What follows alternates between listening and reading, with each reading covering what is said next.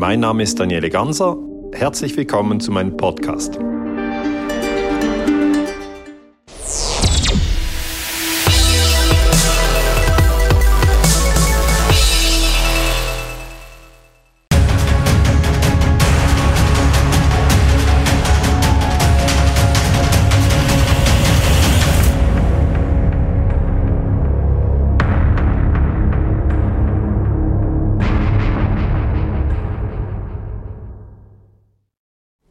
Hallo und schön, dass ihr wieder eingeschaltet habt bei einem Nuoviso Talk, nicht im Studio, sondern in Dresden im Pullman Hotel. Und heute treffe ich hier für euch den Friedensforscher und den Historiker, ihr kennt ihn alle, Dr. Daniele Ganser. Hallo Daniele. Grüß dich, Julia. Schön, dass wir uns heute hier treffen. Ja, schön, dass du ins Hotel gekommen bist. Du hast heute einen Vortrag in Dresden. Ja, im Ostradom, im neu eröffneten. Und das ist dein zweiter Besuch in Dresden. Du warst schon mal vor drei Jahren hier an der Universität im großen Audimax und hast auch einen Vortrag gehalten über illegale Kriege. Ja. Es war rappelvoll, es war ausverkauft. Die Ja, Leute saßen auch auf den Treppen. Ich erinnere mich. Ja, und heute bist du zum zweiten Mal da. Mhm. Ähm, und wieder ist dein Thema illegale Kriege. Es ist halt, es ist dein Thema. Ja? Thema. Ich habe mich gefragt, äh, der wievielte Vortrag ist denn das jetzt, den du dazu hältst? Ja, das weiß ich gar nicht mehr. Also ich, ich halte eigentlich dauernd äh, den gleichen Vortrag und sage, wir sollten uns nicht töten. Ja. Das ist eigentlich immer mein Vortrag. Das sind einfach Varianten. Mhm, Ja, genau. Aber du es hast ist immer einen anderen Schwerpunkt. Ja, ja, das Mhm. sind schwer. Manchmal spreche ich über den Irakkrieg 2003, manchmal über den Vietnamkrieg 1964, dann über die Schweinebucht-Invasion in Mhm. Kuba 1961, über die Terroranschläge vom 11. September 2001, Mhm. über die NATO-Osterweiterung. Also, ja, aber die Hauptaussage ist immer die gleiche. Ich sage, wir gehören zur Menschheitsfamilie, alle, und wir sollten uns nicht töten. Das, also ich habe noch nie in einem Vortrag gesagt, und übrigens, dieses Land müsste man bombardieren Ja. sondern ich orientiere mich immer am UNO-Gewaltverbot, das eben sagt, alle Mitglieder unterlassen in ihren internationalen Beziehungen jede Androhung oder Anwendung von Gewalt. Das ist ein Zitat aus der UNO-Charta und ähm, wenn wir das befolgen, dann haben wir ein stabiles 21. Jahrhundert. Äh, wir sind jetzt 2019, das heißt, liegen noch 80 Jahre vor uns in diesem Jahrhundert. Und wenn wir das nicht befolgen, dann haben wir Chaos. Ist einfach so. Was wird heute das, das Schwerpunktthema sein? Also es ist halt auch wieder illegale Kriege. Das heißt, ich werde den Menschen zuerst erklären, ähm, dass es illegale Kriege gibt, dass es äh, verboten ist, wenn ein Land ein anderes Land überfällt. Ähm, ist halt immer schwer zu sagen, jetzt kommen heute 1000 Leute. Das heißt, ich weiß nicht, wer von diesen 1000 Leuten schon meine Bücher gelesen hat, wer schon auf YouTube meine Vorträge gesehen hat. Und ich habe halt immer den Anspruch, dass wenn jemand zum Vortrag kommt, dass da auch ein 16-Jähriger einfach reinsetzen kann, ohne irgendwie was zu wissen und dass er das dann versteht. Und 16-Jährige kommen zu deinen Vorträgen. Ja, ja, das habe ich auch mit eigenen Augen. 90-Jährige. Also es geht wirklich, es, es ist wirklich breit gemischt. Morgen bin ich in Karlsruhe, das sind 800 Leute, ist auch ausverkauft und mich freut sehr, dass so viele Menschen kommen. Ich denke, viele Menschen in Deutschland, in der Schweiz, in Österreich, ich mache ja die Vorträge in diesen drei Ländern, Mhm. ähm, wollen Frieden, die wollen diese ganzen Kriegslügen nicht. Was ist denn dein Eindruck? Du bist ja nach deinen Vorträgen meistens noch viele Stunden ansprechbar für dein Publikum. Du signierst Bücher und machst Fotos mit den Leuten, die sich total freuen, dich endlich mal persönlich zu sehen. Was ist denn dein Eindruck? Was ist denn das für eine Zielgruppe? Oder gibt es überhaupt eine? Oder sagst du, das ist eigentlich ein Querschnitt durch die Bevölkerung? Ähm, Also ich sage, das ist einfach die Menschheitsfamilie. Also das sind Menschen, die in Deutschland geboren wurden, sind aber auch Menschen, die im Ausland geboren wurden. Also gerade Menschen aus Afghanistan, Irak, Serbien, die kommen natürlich, sind dann zwei Türken, zweite, dritte Generation, also Ausländer sind da. Sind aber auch viele Deutsche da. Und bei den Deutschen sind es viele ähm, natürlich aus den ehemaligen, heute hier in Dresden natürlich aus der ehemaligen DDR, die wirklich das noch erlebt haben, Systemwandel, äh, Mauerfall vor 30 Jahren. ja. Dann sind aber auch viele aus der ehemaligen BRD da, dann sind viele Frauen, viele Männer. Ähm, es sind auch Leute aus der Bundeswehr da, die in Zivil kommen, die in Afghanistan gedient haben, die mich Ach dann so, ansprechen. ist das so, ja? Wurde ja. dir das dann erzählt von denen Ja, ja, die übrigens? sprechen dann mit mir. Ja. Ah, und wie ist denn, also wenn ich da kurz den Exkurs reingrätschen kann, wie ist deren Empfinden, wenn die bei deinem Vortrag gewesen sind? Was Ja, sagen die die, finden dann? das super spannend. Die sagen, wir, wir teilen das in der Truppe, also auf den unteren Rängen teilen die das auf Ach, jeden Fall, an. die Videos, weil die Super. sagen, äh, wir können in zwei Minuten das Gewehr zerlegen, wir können auch 40 Kilometer marschieren, Ja. aber wir haben halt viel zu wenig politische Bildung. Ja, Das heißt, was in der Bundeswehr eigentlich passiert ist, ähm, ist jetzt freiwillig, oder? Man ist eine Berufsarmee, also man ist dann angestellt, wie bei IKEA, wenn man mhm. so will. Mhm. Aber es ist doch ein spezieller Betrieb, weil man hat das Recht zu töten. Mhm. Und darum ähm, sind natürlich die Menschen, die in der Bundeswehr dienen, in erster Linie idealistisch motiviert. Sie haben das Gefühl, sie tun etwas Gutes, sie ja, kämpfen für die für Demokratie, ja, für sie Freiheit. kämpfen für ihr Land, sie ja. kämpfen für die Freiheit. Sie, die gehen nicht einfach in die Bundeswehr, weil sie denken, ich will jemanden erschießen. Das ist völlig mhm. nie so. Das ist gar nicht so. Mhm. Ähm, und das sind eigentlich auch ähm, äh, Leute, die bereit sind, Risiken auf sich zu nehmen, weil wer ist schon bereit, nach Afghanistan zu gehen? Mhm. Ja, das ist schon äh, ein Risiko. Da haben mir auch ein Bundeswehrsoldat hat mir gesagt, sie waren auf, auf dem Weg zum Flughafen in Kabul in zwei Bussen. Und dann ist der Bus mit den deutschen Soldaten vorne, wurde in die Luft gesprengt. Mein Bruder hat das erlebt. Der ja, war im Bus dahinter. Ah, okay. Das ja, der war, auch der war auch ähm, bei der ISAF in, in Afghanistan. Mhm. Also das ist ja auch keine Theorie für die, sondern die wollen mhm. wissen, ja. warum sind wir in Afghanistan und dann erkläre ich, ihr seid in Afghanistan wegen 9-11. Genau. Und dann wollen die wissen, was ist am 11. September passiert. Dann sage ich, ganz sicher kann ich das nicht sagen, aber ich kann euch sagen, WTC 7 wurde gesprengt. Das ist meine Analyse. Mhm. Prüft andere Stimmen, aber da stimmt vieles nicht. Und, ähm, und, dann interessieren sie sich sehr. Die wollen wissen, warum hatten Deutschland 99 Serbien bombardiert und warum mhm. müssen wir nach Mali mhm. und äh, ist es gut, die Kurden zu bewaffnen? Darf man eigentlich in einem anderen Land die, ja. die also die sind auch immer super fit. Also wenn man die, die, die machen dann Fotos, wenn man ein Foto macht, merkt man, ja, ist entweder ein Kickboxer oder jemand aus der Bundeswehr. da fühle ich mich manchmal schon ein bisschen schmächtig, weil die sind halt super fit. Ja, Was allerdings. die machen, das könntest du und ich nicht. Mhm. Also die gehen mhm. Die gehen äh, mit viel Gewicht am Rücken, gehen die 40 Kilometer. Mhm. Das ist Teil des Trainings und die können auch wirklich die ganzen Geräte sehr gut bedienen. Also die, die, die Panzer, die, die Flugzeuge, das können die sehr gut bedienen. Also mhm. technisch und physisch sind die top. Aber politisch, die, sind nicht, die, die werden gar nicht informiert. Nein, sie werden mehr oder weniger in ihren Einsatz hineingelogen. Ist ja. dir das bekannt? Man hat ähm, in den USA hat man geforscht.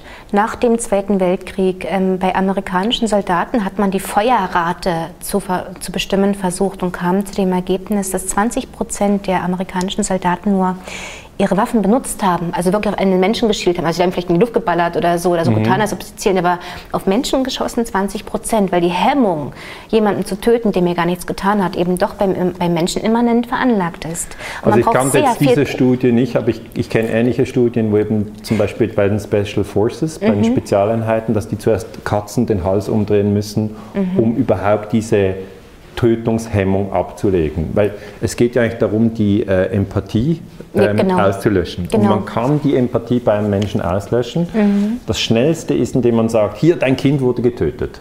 Ja. Dann nimmt der Familienvater sofort das Gewehr und erschießt wen auch immer. Mhm. Okay? Mhm. Oder dann im, im Gefecht, wenn, wenn halt der Kollege erschossen wurde.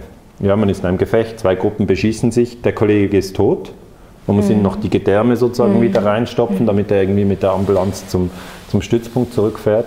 Und dann dreht man durch, weil man kämpft für den Kollegen. Also ja. das sind eigentlich das sind die Mechanismen, die bekannt sind. Aber wenn es das halt noch nicht gibt, dann ist es wirklich verrückt, dass die, dass die jungen, sind eigentlich meistens Männer, mhm. dass die jungen Männer auch im Vietnamkrieg halt eigentlich den Medien glauben und den Präsidenten. Ja. Also ich habe einen konkreten Fall studiert, wo ein amerikanischer Soldat hat sich mit 18 gemeldet, freiwillig, zum Krieg in Vietnam und hat gesagt, ja, für mich war das klar, da müssen wir, äh, da müssen wir einem Volk helfen, hat mhm. der Präsident ja gesagt. Mhm. Und das Volk wird unterdrückt von den bösen Russen, von den bösen Chinesen, von den bösen kommunistischen Nordvietnamesen, also müssen, müssen wir Südvietnam helfen. Dann geht er nach Vietnam, dann merken ja, die fackeln ja die ganzen Dörfer ab, werfen mhm. Napalm auf Buddhisten mhm. und Babys, die Frauen werden vergewaltigt und irgendwann dämmert sie ihm und der sagt, ja, wir sind ja die Bösen. Ja. Aber das ist, das ist ein totaler Wake-up-Call. Also der, mhm. der, der ging mit einem ganz anderen Vorsatz hin. Und als er dann zurückkam, finde ich sehr interessant, hat er in den USA in den Schulen und an Universitäten Vorträge gehalten, hat gesagt, hör zu, ich war in Vietnam, weil ich einfach blind dem Präsidenten glaubte und der New York Times. Und mhm. das ist eigentlich das, ein Hauptgrundsatz der Friedensbewegung. Man darf niemals dem Präsidenten glauben und auch niemals der, den Medien, weil sonst ist man in einem Krieg, den man nicht ja. versteht und man tötet ja. Leute, die einem nichts gemacht haben. Genau. Also im Irakkrieg wurde mehr als eine Million Iraker umgebracht. Mhm. Und in Abu Ghraib, wie die äh, Iraker gefoltert wurden von den Amerikanern, das ist einfach nur traurig. Und um nochmal auf Vietnam ganz kurz zurückzukommen, diese Feuerrate von 20 Prozent noch zu Zeiten des Zweiten Weltkrieges hat sich in Vietnam auf 95 Prozent erhöht und nicht nur durch die salbungsvollen Worte des Präsidenten oder durch die New York Times, sondern auch durch das Ausbildungsprogramm, dass man auf einmal Zielscheiben in Menschensilhouettenform so benutzt hat. Also es wurde sehr, sehr viel psychologisch geschult, ja. um, um die Menschen eben doch zu Tötungsmaschinen zu machen, obwohl eigentlich nur zwei Prozent aller männlichen Soldaten eigentlich fürs Töten geeignet wären. Also das, wird, das wird natürlich wirklich die Psychologie mhm. sollte uns ja helfen, den Menschen besser zu verstehen mhm. und Probleme zu lösen. Wenn ja, jemand eine Depression hat, wenn mhm. jemand einen Burnout hat, was kann man tun, um ihm zu helfen? Ja. Und leider, leider, und das wird auch gemacht, zum Glück, das Gute wird auch mhm. gemacht, aber leider wird auch das Schlechte gemacht, dass man also äh, Versuche gemacht hat mit LSD, die CIA hat Leute ja. mit LSD vollgepumpt und dann versucht äh, herauszufinden, was kann man mit denen alles machen. Oder das MK-Ultra-Programm. Genau, also mhm. das sind schwere Verbrechen und dann hat man eben auch die Soldaten immer wieder manipuliert. Also die mhm. Soldaten Soldaten, die im Irakkrieg waren, haben geglaubt, dass Saddam Hussein etwas mit 9-11 zu tun hat. Das ist einfach nur Lüge. Ja. Er hat nichts damit zu tun. Also dieser Brainwash äh, ist auch heute noch so. Und darum kommen die Bundeswehrsoldaten in die Vorträge, weil die finden das spannend. Was denkst du denn, was dann ein Bundeswehrsoldat empfinden muss, wenn er die Taz liest? Also jetzt diesen Herbst hat die Taz einen ganz herausragenden Artikel ähm, fabriziert, nämlich du warst in München und da hieß es dann Verschwörungsguru, nennt Über man dich. Mich? Ja, ja, Verschwörungsguru Gansa, so und so Vortrag, aber noch viel schlimmer ist sein Publikum. Also da dachte ich, ihr habt jetzt äh, hier wirklich also ich weiß gar nicht mehr. Die Taz hat das geschrieben. Ich glaube, jemand hat mir, hat mir, das geschickt. Also wenn ich das lese, denke ich einfach, Leute, Leute. Mir ist gar nichts mehr dazu eingefallen. Nein, aber die, ich, ich, denke wirklich, Leute, die die Vorträge kennen, hm. denen ist es egal. Hm. Die sagen wirklich, also was kümmert mich da, wenn hier irgendjemand schreit. Ähm, es ist ja die Hauptaussage ist wirklich, wir werden angelogen und in Kriege hineinmanövriert. Mhm. Und wenn man die Fakten anschaut, dann sieht man, dass das so ist. Da kann die Zeitung rumheulen, was sie will. Umso schöner finde ich es, dass die Sächsische Zeitung heute auch dabei sein wird und den okay. Artikel nicht vorher über dich schreibt, sondern dabei ist, den Vortrag anschaut um ähm, ja, sich ein wirkliches Bild mal zu machen. Ja, Was erzählst du denn? Musst da? mir dann schicken, dann, weil ich, es wird so viel über mich geschrieben, dass ja, ich manchmal nicht mehr alles lesen kann. Aber die Hauptaussage ist halt immer, egal, ich sage mal, man muss manchmal auch nicht zu viel drauf geben, was die Journalisten schreiben, weil das ist ja auch etwas, was die Teenager merken, wenn die äh, einen Facebook-Account haben oder einen Instagram-Account oder einen YouTube-Account und dann posten die etwas und dann schreibt jemand etwas Böses über sie. Dann mhm. sind die Teenager oft hm, traurig. Mhm. Und das ist klar, das, das mag niemand gerne, wenn andere schlecht über einem schreiben. Und ich mag das auch nicht, wenn andere schlecht über einem schreiben, über mich schreiben, gerade mhm. in der Öffentlichkeit, noch mit Foto und so weiter. Aber über die Jahre habe ich etwas gelernt.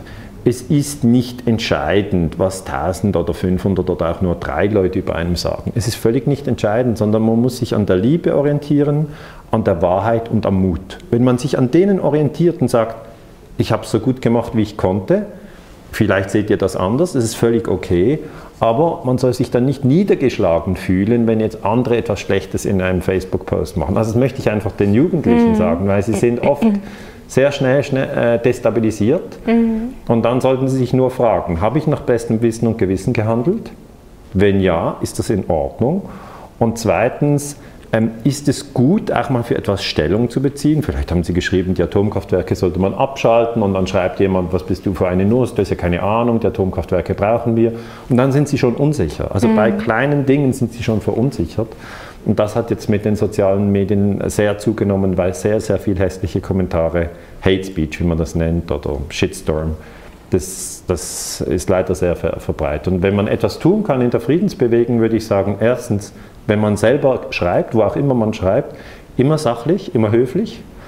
Und mhm. zweitens, wenn man betroffen ist von einem Shitstorm, eben wie diese Taz, die dann über mich schreibt, locker bleiben. Mhm. Locker bleiben.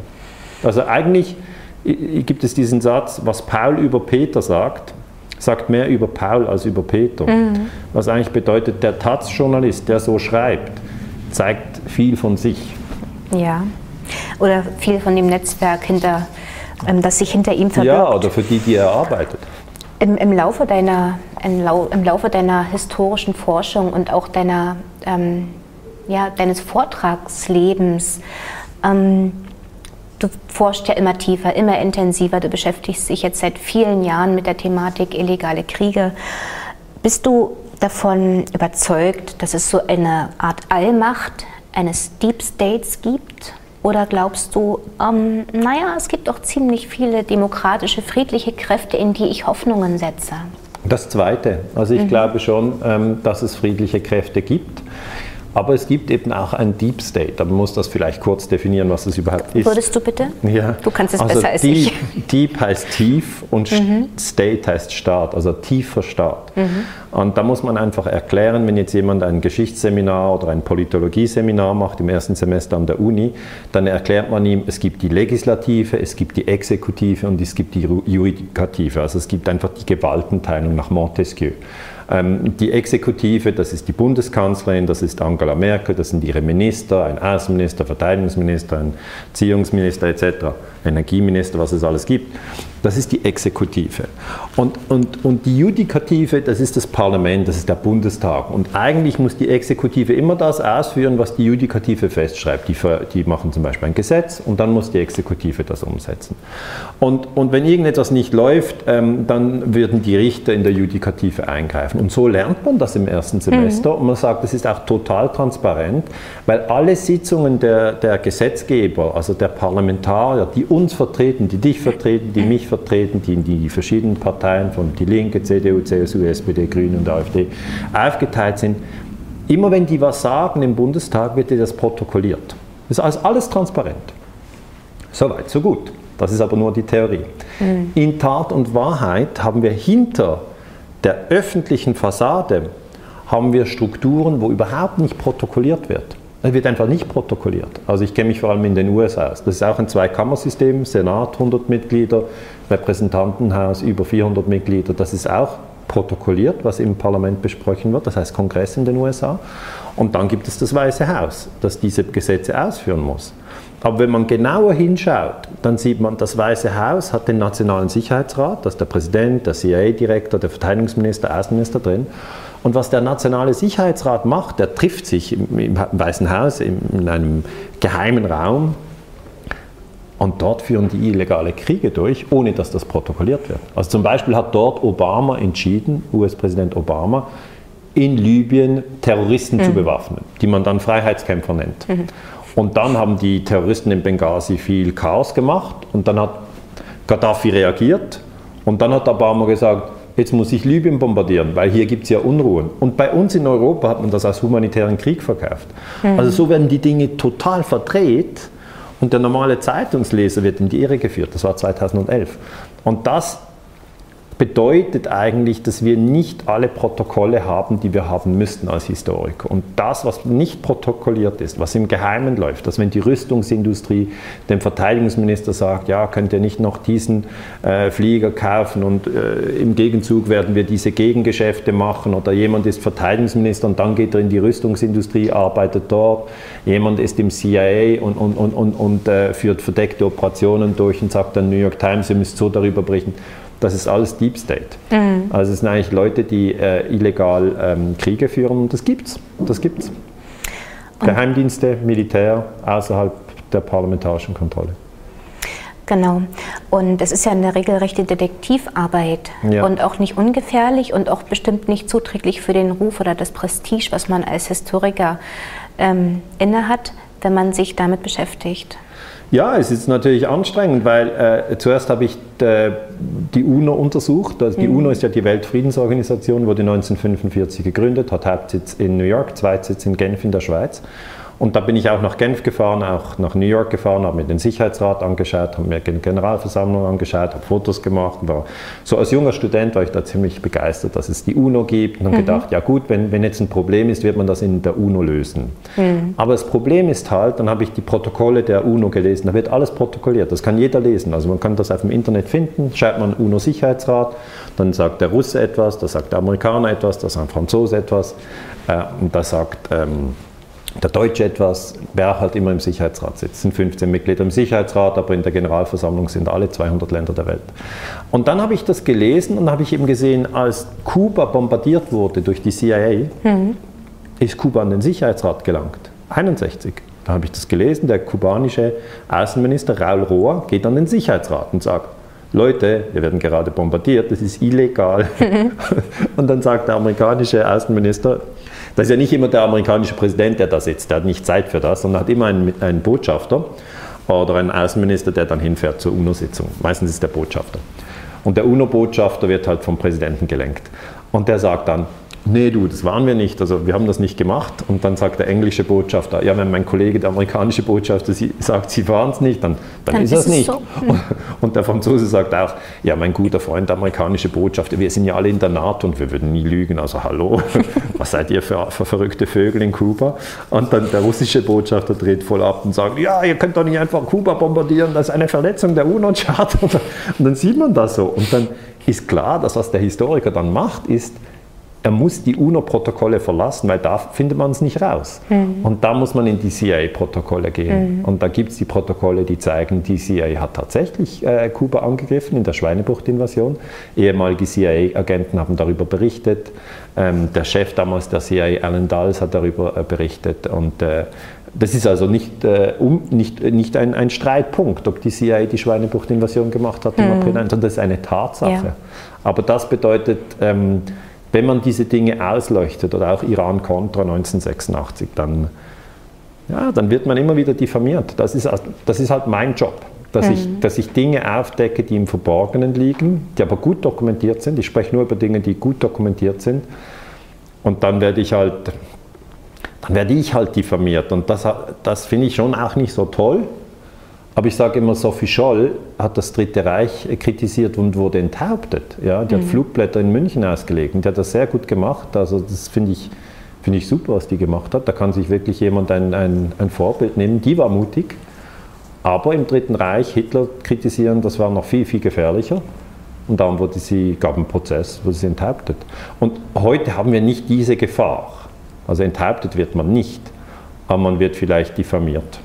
Oder man verliert seine, ähm, seinen Lehrauftrag ja. an Universitäten, wie dir ja, das passiert ist, schändlicher Art und Weise, was natürlich dann wieder andere Berufskollegen vielleicht davon abhält, diesen mutigen Schritt zu machen, weil sie denken, ach Mensch, scheiße, aber ich ja, bin doch wirtschaftlich, existenziell bin ich doch gebunden, genau. Ja, es ist so. Also man, man denkt, super das, schwer. Also ich habe viele äh, Familienväter in meinem Alter, ich bin 47, mhm. die sagen, ich lese dein, deine Dinge, ich finde das super. Mhm ich würde gerne ein bisschen mutiger sein, aber weißt ja. du, meine Kinder studieren und ich, ich, ich, muss, ich muss das bezahlen, ich habe ein Haus, ich habe eine Hypothek, ich muss die bezahlen, ich habe ein, ein Auto und kurzum, ich fühle mich einfach abhängig hm. von den ökonomischen Strukturen, die ich habe. Und ich kann das auch verstehen. Ja. Ähm, bei mir war es so, dass ich mich damals äh, mit meiner Frau besprochen habe und sie hat gesagt, wir schlagen uns schon durch. Und das war wirklich ein wichtiger Satz für mich. Ja. Ich habe auch dieses, dieses ähm, primäre Gefühl gehabt, ähm, vielleicht jetzt klassisches Rollenverständnis, aber ich habe das Gefühl gehabt, der Mann muss die Familie ernähren. Natürlich kann man sagen, die Frau kann auch die Familie ernähren, aber in unserem Fall war es so, ich hatte wirklich eine gute Stelle an der ETH Zürich und die haben mir ganz klar signalisiert, wenn du, äh, wenn du diese Dinge aufdeckst, wird es eng für dich. Mhm. Und sie sagte aber, bleib bei der Wahrheit. Ja, ja. Ja, und das hat sie auch mhm. gesagt. Sie hat auch gesagt, man wird krank, wenn man das, wenn man das mhm. einfach verschweigt. Mhm. Also es ist, sie hat schon richtig verstanden, dass es für mhm. den Menschen wichtig ist, die Wahrheit zu sprechen. Weil, oder das, was er für die Wahrheit hält, muss man ja auch sagen. Es gibt ganz verschiedene äh, Perspektiven auf die Welt. Aber für mich war halt äh, sozusagen klar, dass der Irakkrieg gelogen ist. 2003 äh, ABC-Waffen war gelogen. Dann war gleich noch diese Sache mit 9-11, habe ich gesagt, große Wahrscheinlichkeit, WC7 wurde gesprengt. Da wurden wir auch nicht ehrlich informiert. Was da in der Süddeutschen Zeitung, in der NZZ oder auf ZDF läuft, das ist ja zum Lachen. Mhm. Und, und das wusste ich als Experte. Und dann hat sie gesagt, ja, wenn du jetzt das öffentlich kommunizierst, wirst du Probleme bekommen oder nicht. Dann habe ich gesagt, ja, ich, ich, die haben mir das schon gesagt, der Lehrauftrag wird nicht verlängert, weil das sind Jahresaufträge. Mhm. Und das läuft dann Ende Jahr aus. Und das ist natürlich ein Druckmittel. Da kann man jedem Doktor der Geschichte sagen, ja. ja. Sie können noch bis Dezember hier arbeiten. Viel Spaß. Nächstes Jahr können Sie sich eine neue Stelle suchen. Und, ja. und das mhm. ist der Druck, den muss man aushalten. Es ist mhm. also heute äh, vor allem ökonomischer Druck.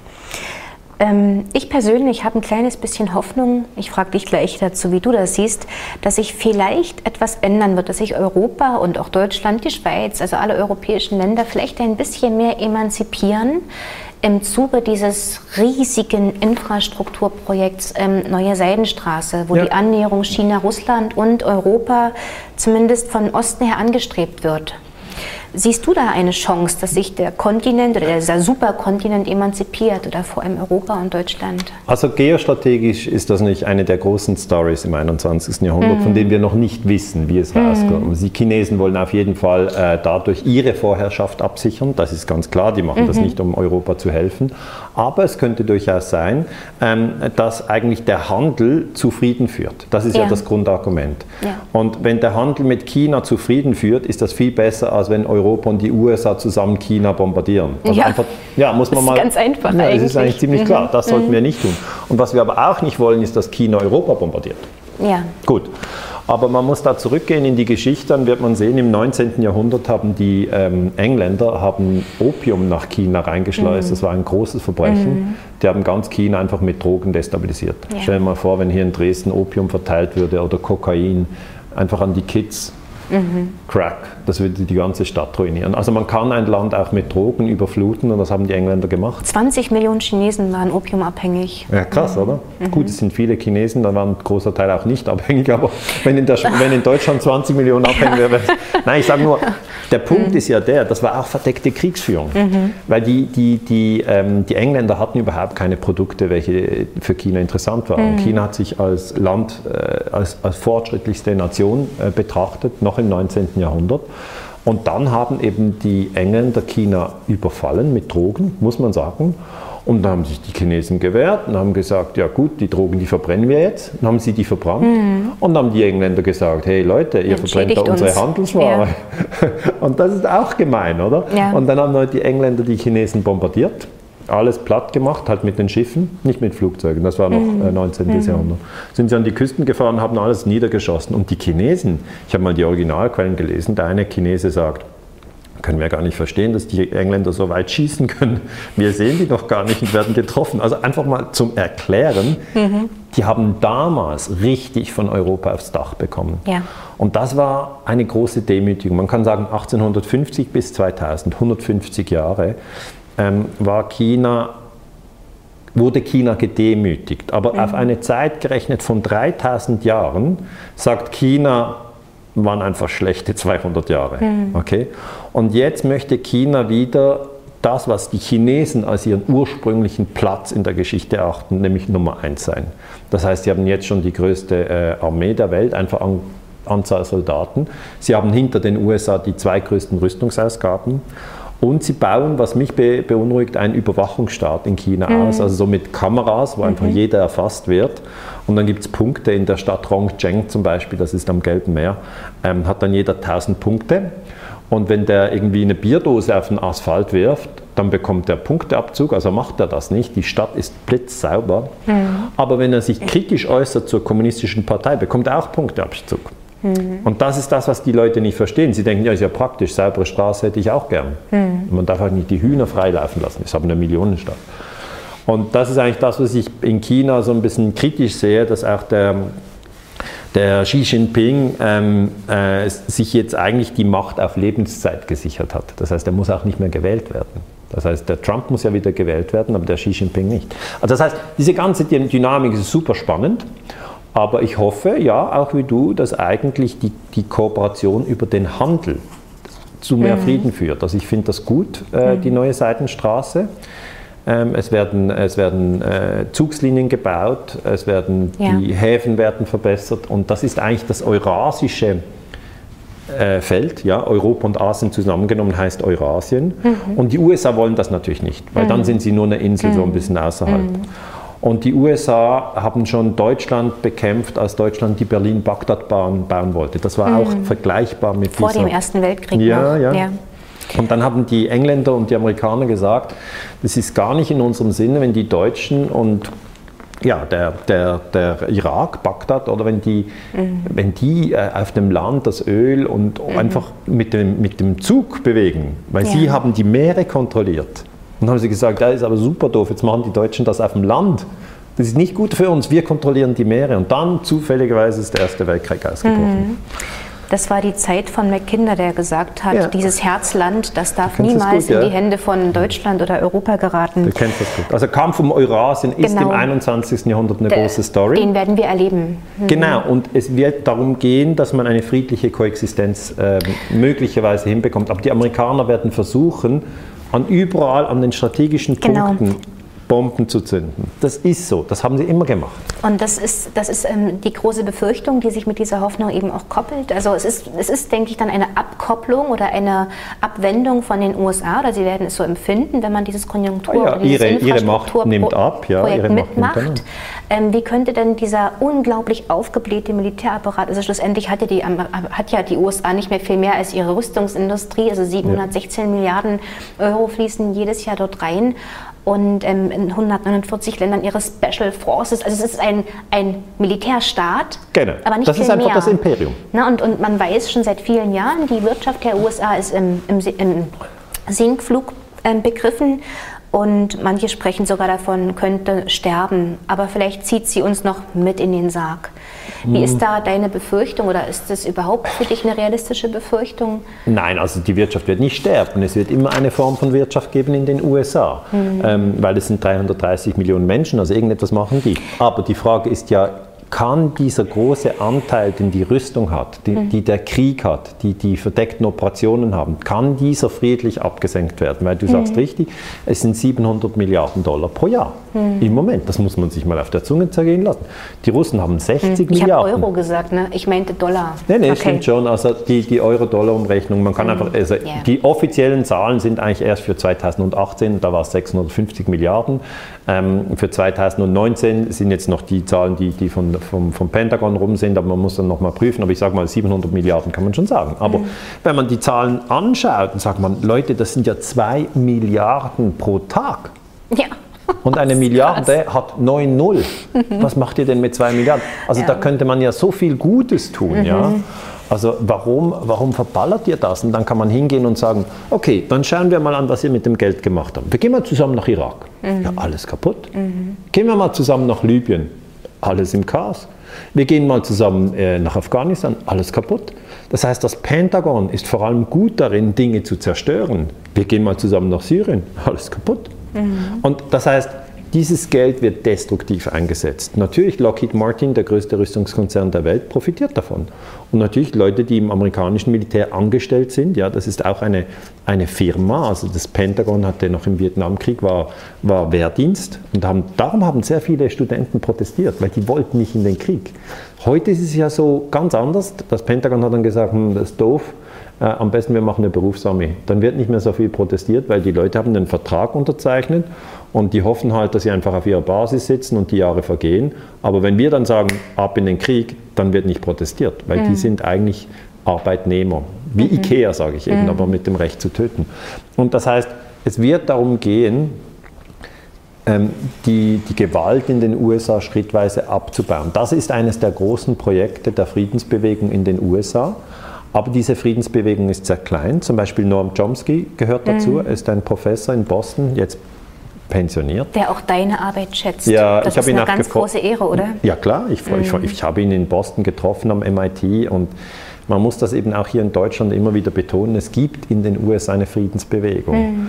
Und die Leute sagen genau, also wenn zum Beispiel Deutschland 99 Serbien bombardiert, da hat die Bundeswehr das erste Mal, kann man sagen, nach 50 Jahren Frieden, 45 bis 95 ist Deutschland im Frieden, das ist sehr, sehr gut.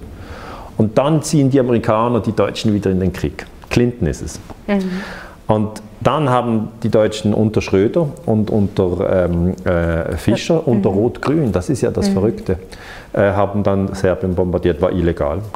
Bruch des Völkerrechts hat Schröder später auch zugegeben. Aber was ich sagen wollte ist, dann haben Leute das in Deutschland kritisiert, aber es haben es auch Leute in den USA kritisiert. Und diese Kräfte müssen zusammenkommen. Und Leute in Russland und Leute in der Schweiz und, und Leute in Spanien. Das heißt, die Friedensbewegung in den ganz verschiedenen Ländern muss halt zusammenarbeiten und sagen, wenn unser Land oder euer Land ein drittes Land bombardiert, werden wir dagegen sprechen. Man hört es einfach fast nicht. Das ist das Problem. Man Ja. muss es suchen. Denn da spielen die Medien ja eben eine Genau. übergeordnete Rolle, weil sie die Deutungshoheit haben und weil Sie bröckelt die Deutungshoheit. Ja, aber, aber, Sie haben sie noch. Sie, ja. sie haben sie noch.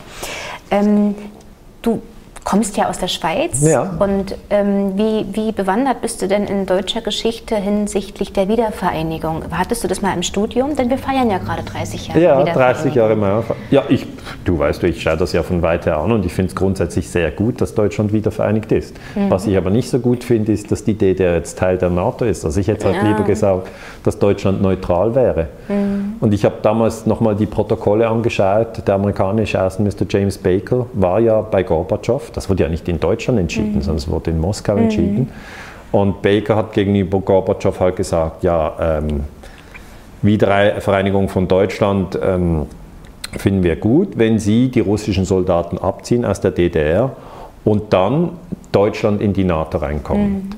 Und Gorbatschow hat dann gesagt, ja, die NATO darf sich einfach nicht ausdehnen. Und dann hat Baker, das ist ein Originalzitat, gesagt, not an inch. Ein Inch, das ist also so viel. Also wenn ich hier von Dresden einen Inch anlege, komme ich auf keinen Fall bis zu Polen und auch nicht zu Estland, Lettland, Litauen, Rumänien, Bulgarien, was alles in die NATO gekommen ist. Also ja, für mich ist die Wiedervereinigung gut. Was ich schlecht finde, ist, dass Deutschland der NATO ist. Ich fände es richtig, wenn Deutschland aus der NATO austreten würde und die Soldaten nur innerhalb der Landesgrenzen hätte.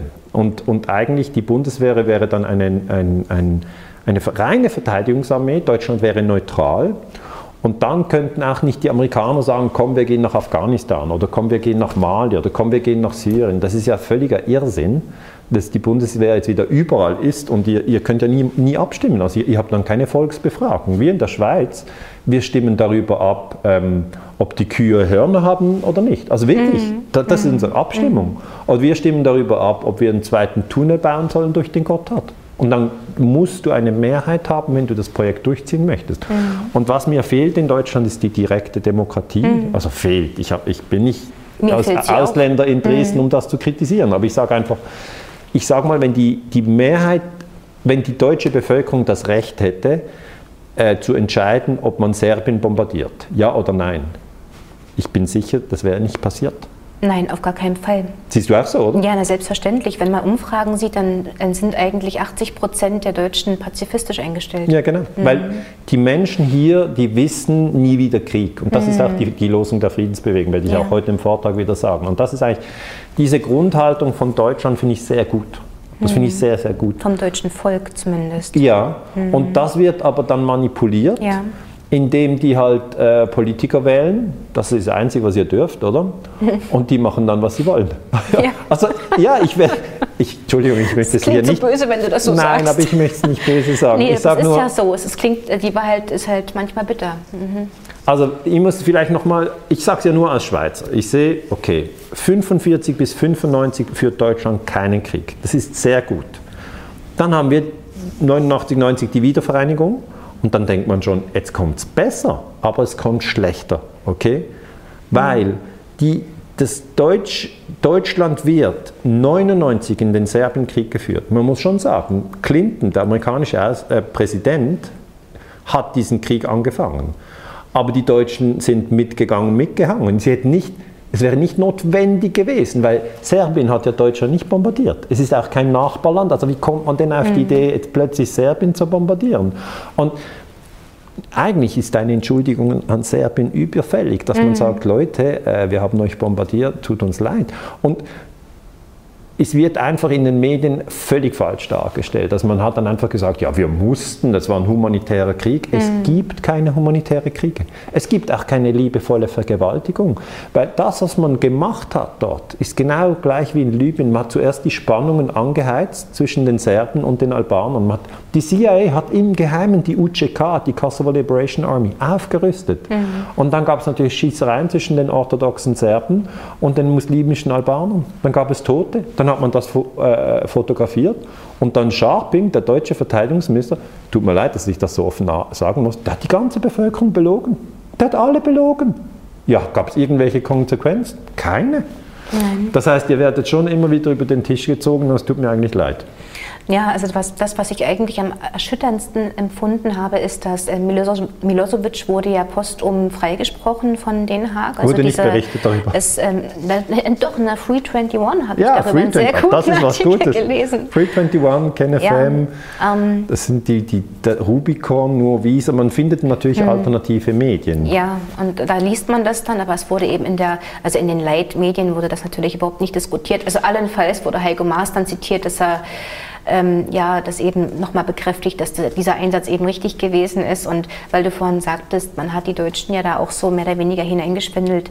Ähm, selbstverständlich, äh, Joschka Fischer hat doch das Joschka mit dem Holocaust begründet. Die Deutschen das haben zwar so gesagt, nie wieder Frechheit. Krieg, aber sie sagen auch nie wieder Holocaust. Und nie deshalb haben wir die gesagt, moralische. Verpflichtung, da mit der NATO gegen Serbien ja, zu ziehen. Das da war schmutzig. Man, das war sehr schmutzig. Ich kann erklären, wie das gelaufen ist. Also ich kenne mich ja wirklich aus in der verdeckten mhm. Kriegsführung. Und der Joschka Fischer, Außenminister von Deutschland, Grüne Partei, hat das Volk so traurig belogen, dass es einen den Magen dreht. Mhm. Er hat nämlich gesagt, ich habe gelernt, nie wieder Krieg, aber ich habe auch gelernt, nie wieder Auschwitz. Originalzitat. Genau. Jetzt, wenn man das anschaut, ist natürlich nie wieder Krieg, hat er die Friedensbewegung, oder? Und sofort im Sarg wir ja, auch. Klar. Ja, Joschka, nie wieder Krieg. Und dann sagt er, nie wieder Auschwitz. Das macht im Kopf so, äh, was ist, wo, wo, ist jetzt Auschwitz? Das war doch im Dritten Reich. Mhm. Und das, was er ge gemeint hat, ist, dass es in Serbien Konzentrationslager gibt. Die es nachweislich nicht gab. Die gab es nicht, aber, aber okay. die Zeitungen mhm. haben darüber mhm. geschrieben. Also was mit Deutschland gemacht wurde, ist, man hat ein Trauma aktiviert. Das mhm. nennt man ein Trauma, mhm. also KZ. Okay? Mhm. Das ist ein Trauma. Das wird aktiviert und dann schickt man die Menschen wieder in den Krieg. Also eine größere Kriegslüge kann man sich kaum vorstellen. Mhm. Und das ist auch nicht aufgearbeitet. Also es gab jetzt nicht eine öffentliche Diskussion in der Grünen Partei, wo man gesagt hat, also wir haben die Leute angelogen. Ähm, wir haben depleted Uranium eingesetzt. Ich meine, depleted Uranium, das ist eine Umweltverschmutzung erster mhm. Güte. Wie mhm. können denn die Grünen also depleted Uranium ein, ein, einsetzen und sagen, wir sind für den Frieden das, mhm. und wir sind für den Umweltschutz. Also das ist wirklich, da liegen die Dinge im Argen. Ja, aber umso schöner ist es ja, dass du auch heute wieder hier in Dresden genau darüber referieren wirst. Ich freue ja. mich da sehr drauf. Ich höre es mir auch wieder sehr, sehr gerne an. Du kommst zum Vortrag. Selbstverständlich. Ja, wir filmen das übrigens auch wieder für euch. Und ähm, Daniele, weil wir vorhin sagten, na, Free 21 zum Beispiel schreibt über den Serbienkrieg oder wir machen jetzt hier solche Sendungen, du machst solche Vorträge. Wir sind so quasi alle ah, vielleicht so ein bisschen doch auch Dissidenten, ne, die sich dagegen wehren, gegen diese Mainstream-Lügen. Ähm, aber man braucht viel Mut, du hast auch vorhin gesagt, viel Liebe und ähm, eine, eine, auch eine Wahrheitsliebe. Ja. Der Preis, den man aber zahlt, der ist doch ziemlich hoch. Was ist der Lohn? Also was belohnt dich für die Arbeit, diese entbehrungsreiche und harte und auch äh, ja manchmal traurige Arbeit? Woraus ziehst du eine Freude, dass du das tust, was du tust? Also ich könnte morgen sterben und müsste mir keine Vorwürfe machen. Mhm. Ich könnte sagen, ich habe das gemacht, woran ich dran glaube, ich habe mich an meinen Werten orientiert, mhm. versuche die Werte wirklich ganz ernst zu nehmen. Ich sage mir, okay, wie nahe bin ich an der Liebe, wie, wie nahe bin ich an der Wahrheit, wie nahe bin ich am Mut. Mhm. Und wenn man sich an diesen drei Werten orientiert, Liebe, Wahrheit, Mut, kann nichts schiefgehen. Man wird natürlich sterben, Natürlich wird man sterben, aber von dem ist auszugehen. Also niemand denkt, er lebt ewig, sondern jeder wird, hat nur eine Anzahl begrenzter Tage. Und manchmal höre ich natürlich im Freundeskreis und auch, äh, ich beobachte ja sehr viel, dass der, der Historiker ist eigentlich ein Beobachter, professioneller Beobachter. Und äh, ich beobachte, dass Menschen mit 10 Jahren sterben an einem Hirntumor. Ich sehe, dass Menschen mit 20 Jahren sterben in einem Autounfall. Ich, ich habe gesehen, ähm, ein, ein, ein Mann, den ich gut kannte, mit 40 an, an Krebs gestorben. Also diese Idee, jeder wird 80, mhm. das ist einmal ziemliche Spekulation. Vielleicht wird man 80, ja. Ähm, aber davon kann man nicht ausgehen, sondern man sollte eigentlich meiner Meinung nach das tun, wo man dran glaubt. Wo man, und friedlich, friedlich und tolerant, weil das, was oft dann passiert, ist, dass die Leute fanatisch werden und sagen, ich glaube an das, so wie im Mittelalter, Protestanten mhm. gegen Katholiken. Mhm. Die haben sie einfach abgeschlachtet. Warum eigentlich? Ja, der eine glaubte das, der andere das. Also man muss schon entspannt bleiben und sagen, ich glaube das. Also ich glaube jetzt zum Beispiel, wir sollten uns nicht töten, aber ich werde nie für das töten. Also das muss man erklären, oder? Ich, ich, ich halte diese Grund diese Grundhaltung, dass wir diese Kriege nicht führen sollten. Und ich spreche auch öffentlich darüber. Ich bringe übrigens im nächsten Jahr ein neues Buch. Ähm, Im Mai 2020 kommt es raus. Das heißt Imperium USA, die skrupellose Weltmacht. Oh, das heißt, gut. Ja, also ich spreche jetzt auch natürlich immer wieder über diese Dinge. Da geht es von den Indianermorden bis Facebook. Mhm. Das ist mal der lange mhm. äh, Rundumschlag, auch Erster, Zweiter Weltkrieg, dass also die USA Hitler mit Erdöl beliefert haben etc. Also diese Dinge sind heikel, aber ich habe das jetzt mhm. mal auch aufgegriffen, mhm. dass man das besser mhm. versteht. Und das heißt, für mich ist es so, dass der Lohn darin besteht, dass man mit sich im Reinen ist. Man mhm. ist mit sich im Reinen und ähm, der Nachteil ist, dass man immer wieder Drucksituationen ausstehen muss. Aber an das gewöhnt man sich auch. Mhm. Es ist wirklich, man, man sieht dann wieder, okay, jemanden diffamiert einem oder zum Beispiel mein Wikipedia-Eintrag ist schlecht. Mhm. Aber mein Gott, ich sage, ich, ich denke dann immer, Daniele, jetzt musst du nicht heulen. Sophie Scholl wurde enthauptet. ist jetzt schlimm, dass du einen schlechten Wikipedia-Eintrag hast? Und da muss man es auch wieder ein bisschen spaßig nehmen. Mhm. Also ich habe ein gutes Leben. Okay, das hört sich sehr gut an. Deine, ähm, deine Formel ähm, ist ja Gewaltverbot. Ja, der, das UNO-Gewaltverbot. Die Menschheitsfamilie. Menschheitsfamilie, ganz zentral. Und die Achtsamkeit. Und genau. ich denke, das, was du mit Achtsamkeit meinst, ist auch eben so, wie du das Leben betrachtest oder ja. die Anforderungen an sich selbst. Also ist, das UNO-Gewaltverbot ist ganz klar, es ist in der UNO-Charta verankert und heißt, alle Mitglieder der UNO unterlassen in ihren internationalen Beziehungen jede Anwendung von Gewalt. Mhm. Das, ist die Kernbasis meiner Forschung. Mhm. Dann die Menschheitsfamilie heißt einfach, dass wir, du, ich, alle zur Menschheitsfamilie gehören. Alle tausend Leute, die heute hier in Dresden zum Vortrag kommen, gehören zur Menschheitsfamilie. Dann sagt jemand, ja, auch die Ausländer? Ja, klar, gerade die auch. Dann, und die, die die linke Partei wählen? Auch die. Und die, die AfD wählen? Auch die. Und die, die CDU, CSU wählen? Auch die. Ja, SPD und Grüne auch? Auch die. Alle. Und dann kommt jemand und sagt, aber Herr Ganser, die Nichtwähler gehören die auch zur Menschheitsfamilie? Auch die. Das heißt, und die Frauen und die Männer, alle, jeder schon durch Geburt gehört zur Menschheitsfamilie. Und was ich halt immer wieder gesehen habe in all diesen verschiedenen Konflikten ist, dass eine Gruppe aus der Menschheitsfamilie ausgeschlossen wird. Mhm. Also die Vietnamesen wurden als Termiten bezeichnet mhm. und dann wurden drei Millionen umgebracht. Mhm. Okay, darum ist es so wichtig. Eigentlich ist eine Übung, man sollte an den größten Feind denken, den man hat. Oft ist der Nachbar oder die Ex-Freundin oder irgendwie so etwas. Und dann sollte man dazu denken, gehört auch zur Menschheitsfamilie. Das nimmt ein bisschen von diesem Hass und von dieser Wut. Das nimmt schon ein bisschen. Mhm. Okay, Menschheitsfamilie, Gewaltverbot. Und das dritte ist wirklich ähm, die Achtsamkeit. Die Achtsamkeit ist eine Technik, die ich schon seit vielen Jahren einsetze. Und das bedeutet, man beobachtet seine eigenen Gedanken und Gefühle und man sieht, wie sie aufsteigen und wieder vergehen. Mhm. Das heißt, man ist in einer gewissen, so wie, eine, so wie eine Mutter zwei spielende Kinder, ihre zwei spielenden Kinder beobachtet. Das eine Kind wäre die, das Gefühl und das andere Kind wäre der Gedanke. Die spielen jeden Tag, die sind immer da, die sind nie weg. Und wenn man sich total mit den eigenen Gedanken und Gefühlen identifiziert, dann kann es totalitär werden. Man sagt, so, wie, so ist es und nicht anders. Mhm. Und dann äh, können all diese fanatischen Strukturen entstehen, die wir in der Geschichte immer wieder haben. Zum Beispiel europäischer Imperialismus in Südamerika, mhm. Indianer ausrotten. Warum? Weil der Gedanke war, das sind Barbaren. Und die Achtsamkeit sagt, ja, man hat Gedanken, ja, man hat Gefühle, aber man ist nicht die Gedanken und man ist nicht Gefühle, sondern man ist das Bewusstsein, in dem Gedanken und Gefühle aufsteigen. Und so sehe ich das und das entspannt mich. Dann, wenn, wenn ich einen eine aufgeregte Stimmung in mir habe, dann beobachte ich sie nur. Mhm. Ich sehe sie nur, ich sehe, ah, ich bin aufgeregt. Hm, interessant. Mhm. Und dann sehe ich, wie es wieder vergeht. Oder wenn mir etwas runterfällt, passiert nicht oft, aber wenn so ein Teller runterfällt, bam, dann zersplittert er, überall die Scherben. Dann habe ich früher das kommentiert, als ich noch nicht so achtsam war. So, so ein Mist. Ja, ich habe gesagt, scheiße, mhm. scheiße. So im Sinne von, das hätte jetzt nicht passieren dürfen. Okay, und jetzt bin ich in einem Zustand, wo ich sage, die erste Übung, die ich dann mache, ist Lippen zu. Nichts sagen. Ich sehe schon das Knallen und dann bin ich schon in der Übung. Dann halte ich die Lippen geschlossen und achte darauf, was in mir im Kopf läuft. Dann kommt sofort ein Text, der heißt, pass doch auf oder was passiert dir oder jetzt hast du keine Zeit, irgendetwas labert. Das sind die Gedanken.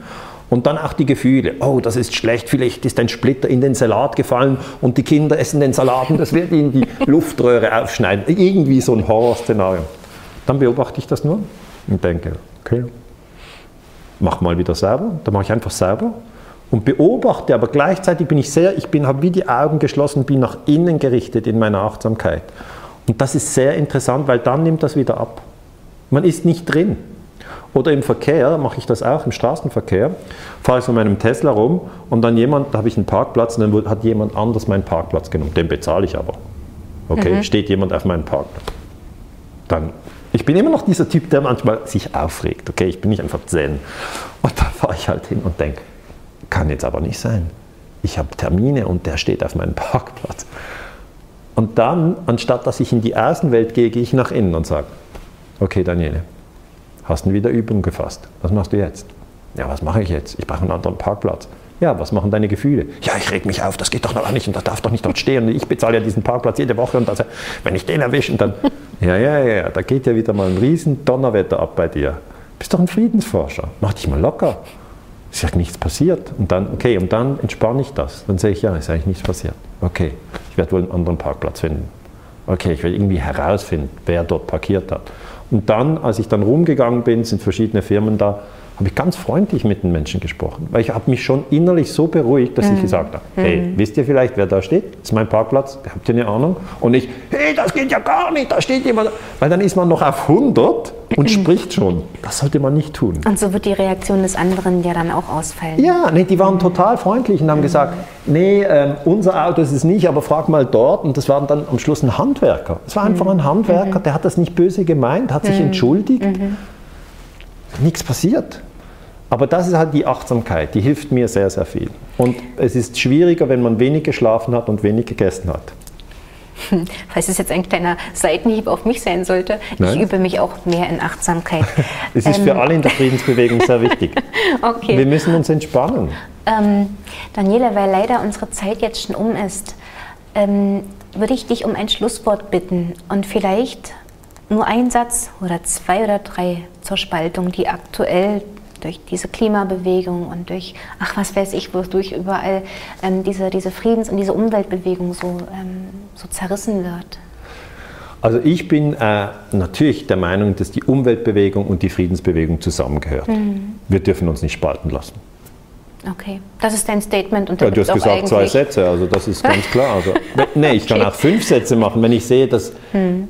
die US-Armee hat Napalm auf ja. Vietnam abgeworfen. Ja.